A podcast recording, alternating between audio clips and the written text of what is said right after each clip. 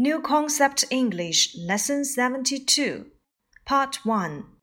Today, this morning, this afternoon, this evening, tonight, yesterday, yesterday morning, yesterday afternoon, yesterday evening, last night, the day before yesterday, the day before yesterday in the morning the day before yesterday in the afternoon, the day before yesterday in the evening, the night before last. Part 2 What did she do yesterday? She aired the room yesterday. What did they do yesterday? They cleaned their shoes. What did he do last night? He opened the box. What did they do this morning? They sharpened their pencils. What did she do this evening? She turned on the television. What did she do last night? She listened to the radio. What did she do yesterday morning? She boiled an egg. What did he do last night? He arrived at home. What did they do yesterday afternoon? They played ball games. What did he do in the morning? He stayed in bed. What did he do this morning? He shaved his face. What did he do the day before yesterday? He climbed the trees. What did she do yesterday evening? she telephoned her husband. What did she do the night before last? She called the doctor. What did she do in the morning? She emptied the basket.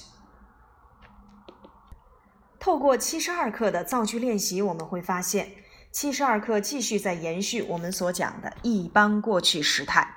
在一般过去时态的学习当中呢，我们要注意掌握三方面，一个就是它的含义，表示过去时间内的动作或呈现出来的状态；第二个就是在一般过去时当中所用的时间状语，像 this morning、this afternoon、this evening、tonight、yesterday morning、yesterday afternoon、yesterday evening、last night、the day before yesterday 叫做前天。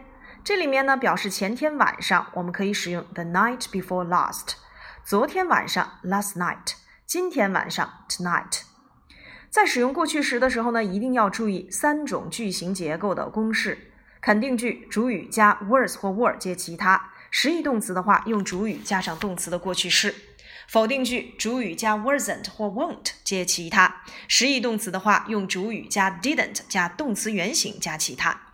一般疑问句，was 或 were 提前加主语加其他；实义动词的话，用 did 加主语加动词原形再接其他。如果问到你昨天做什么来着，我们要使用特殊疑问句，What did you do？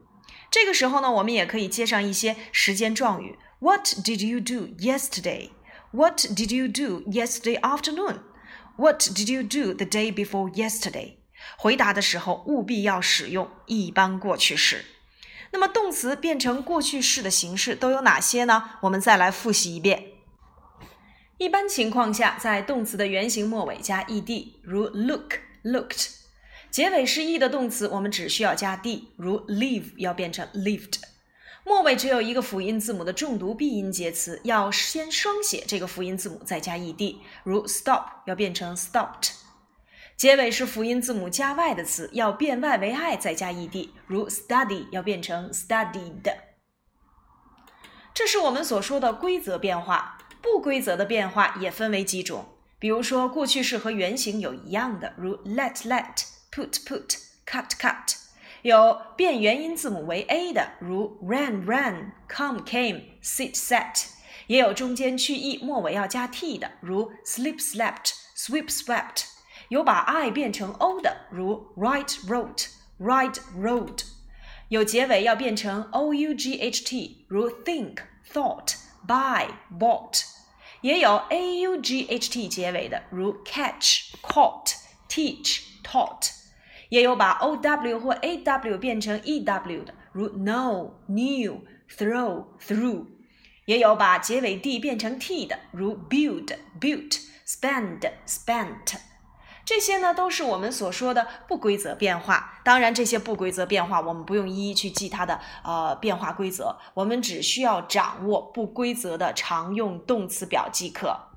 如 am is was, are were, do did, go went, have had, make made, get got, eat ate, say said, stand stood, find found.